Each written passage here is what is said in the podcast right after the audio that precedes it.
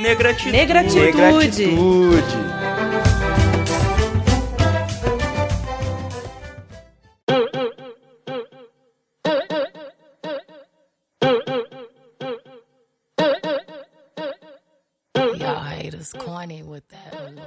Olá, ouvintes da Rádio Online. Começa agora o Negratitude. Eu sou Bárbara Ferreira. E eu sou Gabriela Bernardes.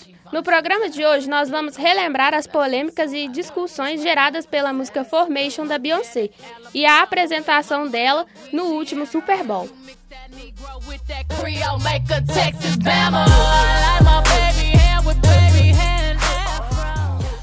Beyoncé é com certeza um ícone e uma grande formadora de opinião. Recentemente, a cantora usou toda a sua visibilidade, influência e o alcance de suas músicas para colocar em pauta o racismo. No entanto, algumas pessoas não encararam muito bem a posição da Queen Bee diante da realidade vivida pelos negros. No dia 6 de fevereiro, Beyoncé lançou o clipe do single Formation, que deu o que falar.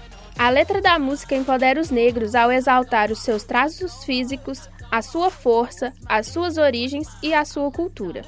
Ao mesmo tempo, o clipe lança mão de uma série de imagens. Algumas tratam de situações de injustiça e descaso, como a sofrida pela população negra de Nova Orleans, nos Estados Unidos, vítima das consequências do furacão Katrina em 2005. A brutalidade policial e a injustiça com que muitos negros são tratados também aparecem no vídeo.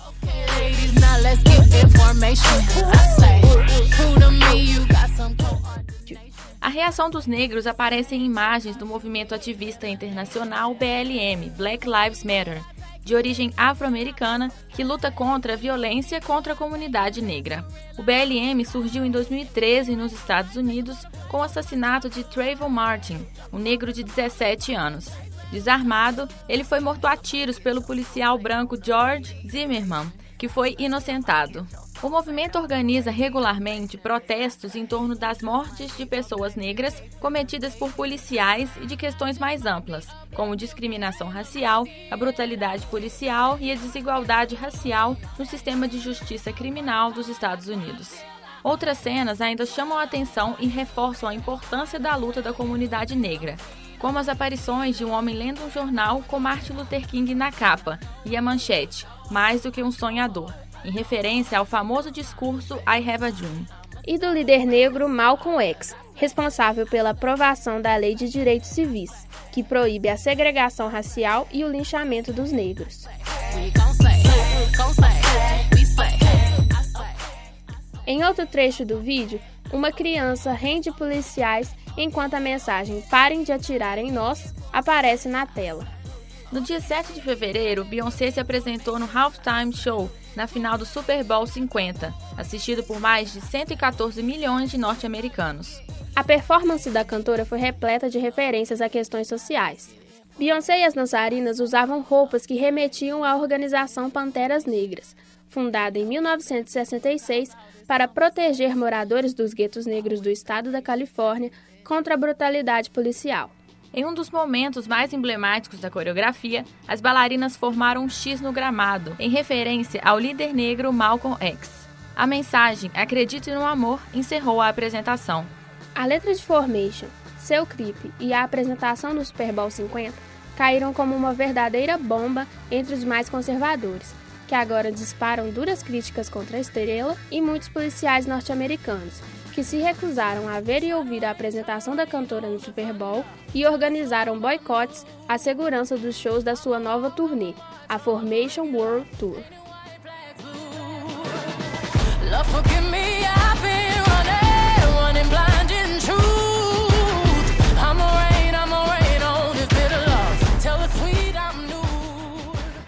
Diversos políticos manifestaram-se sobre a performance de Beyoncé. O ex-prefeito de Nova York, Rudolph Giuliani, diz que foi revoltante ela usar o show como uma plataforma para atacar policiais, que são as pessoas que a protegem e nos protegem. E o que deveria ser feito pela comunidade de afro-americanos e todas as comunidades é dar respeito aos policiais e não acreditar em generalizações. Curiosamente, o discurso do político veio à tona quando a polícia de Nova York foi acusada de violência contra os negros, principalmente por casos de extrema brutalidade, como o de Eric Garner, morto por um policial branco que o estrangulou nas ruas da cidade, e ainda assim foi absolvido. O Partido Republicano dos Estados Unidos afirmou que Beyoncé pode ser uma entertainer talentosa, mas que ninguém devia ligar para ela ou para o que ela pensa sobre questões, abre aspas, sérias, fecha aspas, da nação norte-americana. No Canadá, políticos também reagiram duramente à performance de Beyoncé. Em entrevista ao The Sun, Jim Carrey Janis afirmou que a cantora deveria ser impedida de se apresentar no Canadá com sua turnê Formation. Na página oficial da cantora no Facebook, muitos comentários desvalorizavam as críticas feitas por Beyoncé em sua música e dizem que ela não teria propriedade para discutir racismo, por ser uma celebridade rica que só está atrás de atenção. No entanto, a resposta para todos esses tipos de comentários está na letra de Formation. Em entrevista à edição de maio da Elle Britânica, a cantora falou pela primeira vez sobre o videoclipe e a performance. Beyoncé declarou, abre aspas, eu sou uma artista e acho que a arte mais poderosa é incompreendida. Mas qualquer um que ache que minha mensagem é antipolicial está completamente enganado. Eu tenho muita admiração e respeito pelos oficiais e pelas famílias dos oficiais que se sacrificam para nos manter seguros. Mas vamos ser claros: eu sou contra a brutalidade policial e injustiça. Essas são duas coisas diferentes. Se celebrar minhas origens e cultura durante o mês da história negra deixou alguém desconfortável, esses sentimentos estavam aí muito antes do vídeo e de mim. Eu estou orgulhosa do que criamos e orgulhosa de fazer parte de uma conversa que está conduzindo as coisas para um caminho positivo. Fecha aspas. Formation está no sexto álbum de estúdio de Beyoncé, Lemonade. Se ela surpreendeu e causou emoções controversas ao lançar um single político, agora a cantora entrega um disco inteiro baseado na premissa do poderio feminino e na importância da luta racial. Em abril, Lemonade foi lançado através de um álbum visual, com compilação de todas as 12 faixas do disco em um único filme. O álbum já bateu diversos recordes e está disponível para streaming e download para usuários do serviço Tidal, do seu marido Jay-Z e do iTunes. Freedom, freedom,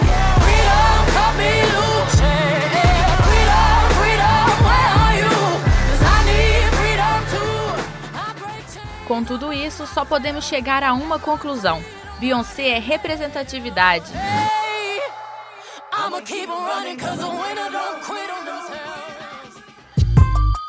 Nego drama entre o sucesso e a lama. No Nego Drama de hoje, nós recebemos a Ellen Barros, mestra em comunicação. Tudo bem, Ellen? Tudo ótimo. Então, conta um pouquinho da sua história para a gente, como você vê a representatividade dentro da universidade e um pouquinho mais da sua história. Então, eu entrei para a universidade aos 17, quase 18 anos, e foi no processo de avaliação da minha documentação na Casa da Comunidade, aqui no Campus Coração Eucarístico, que eu atentei pela primeira vez com seriedade para essa questão de cor e raça. A secretária da SECAC é, me questionou por que eu tinha me declarado parda. E a primeira resposta que me veio à cabeça no dia, naquele momento, foi o fato de meu pai ser negro. Então eu disse, eu sou parda porque meu pai é preto. E a partir de então eu fui pensar com mais seriedade a respeito disso. Por que eu me considerava parda e não negra? Por que, que eu não me considerava branca, como a maioria das pessoas me diziam que eu era morena, né? Então por que, que eu não me considerava moreninha? e parda. E fui pensar e comecei a refletir sobre essa ideia de coloração. Por que, que preto no Brasil é só cor? Por que, que preto no Brasil é tão complicado, assim, para a gente poder se, se definir, né? Ter essa questão de identidade negra mesmo. Eu parei para poder refletir um pouco sobre toda essa minha trajetória dentro da universidade, mas principalmente fora, é, na infância, na adolescência, sempre nas escolas públicas onde eu estudei a maioria dos alunos sempre foi negra. A minha vizinhança predominantemente negra, mas os meus professores, durante todo o meu ciclo de ensino fundamental e, e médio, é, eu não tive muitos professores negros. Eu posso contar nos dedos aqueles professores que são de fato considerados negros. Foram dois professores, um de geografia no ensino médio e uma de português no ensino fundamental. E a gente não conseguia mesmo se ver nesses lugares, né, de relativamente de poder. Então, por isso, eu acredito, inclusive, que a autodeclaração negro sempre foi muito difícil né, é, né, nesse contexto, né? É, nesse contexto principalmente social, as pessoas não queriam se reconhecer negras. Eu, pelo menos, achava que poderia vir a ser isso. Na universidade, e aí eu vou pensar desde o ano que eu entrei na PUC, que foi o ano de 2006 até hoje, são 10 anos, eu tive também dois professores negros no curso de comunicação. Eu sou formado tanto em jornalismo como em relações públicas, então eu passei por vários professores aqui dentro da Faculdade de Comunicação e Artes. E dentre esses dois professores, é, uma única mulher se assumia negra é, abertamente, falava a respeito dessa questão da negritude e ainda assim era questionada por isso. Na turma de primeiro período de relações públicas, em que eu entrei em 2006, eram 40 mulheres na, na sala de aula. E entre os alunos, além de mim, que sempre me considerei parda, e uma amiga negra, era predominante a, a cor branca e principalmente a, a, tonalidade de cabelo, as mulheres muito louras. Então eu tive aí esse choque, primeiro cultural, por estar numa universidade, por estar num espaço diferente, vindo de escolas públicas periféricas, e um choque estético ao olhar para aquelas pessoas muito embelezadas, muito maquiadas, muito bem vestidas, dentro de um espaço que eu achava que era um espaço mais descontraído, que a gente poderia vir de uma forma menos produzida, né? Então, é, esse choque de não encontrar não me reconhecer né, dentro desse espaço da universidade, não, não me reconhecer nas minhas colegas, nos meus colegas de sala, e ainda não ter esse tipo de representação né, dentro das instâncias superiores, entre os funcionários secretários, entre os professores também, me fez um pouco olhar com um certo receio para esse espaço da universidade. Cheguei, inclusive, a pensar em desistir por não fazer parte daquele espaço, além das dificuldades de aprendizado iniciais por causa da formação básica. Tive muita dificuldade de adaptação, né, em relação a esse universo, um universo extremamente diferente, de pessoas de classe social bem diferente da minha e comportamentos culturais, estéticos diferentes também. Então, esse início foi bem intenso e com o tempo eu fui me adaptando ao meio acadêmico, mas ainda não consegui me adaptar ao fato de não encontrar representatividade entre os professores, não encontrar pessoas negras nesses espaços de poder, e é muito raro a gente encontrar, não só nas escolas públicas, nas escolas particulares, mas principalmente no meio acadêmico. É ainda muito raro a gente ter uma representatividade negra no meio acadêmico. Você falou sobre a questão das pessoas te considerarem moreninha, parda, mais branca e não te considerarem uma pessoa negra. Como você vê isso? Vamos, vamos discutir mais um pouquinho. Queria que você falasse mais um pouco sobre essa questão do colorismo.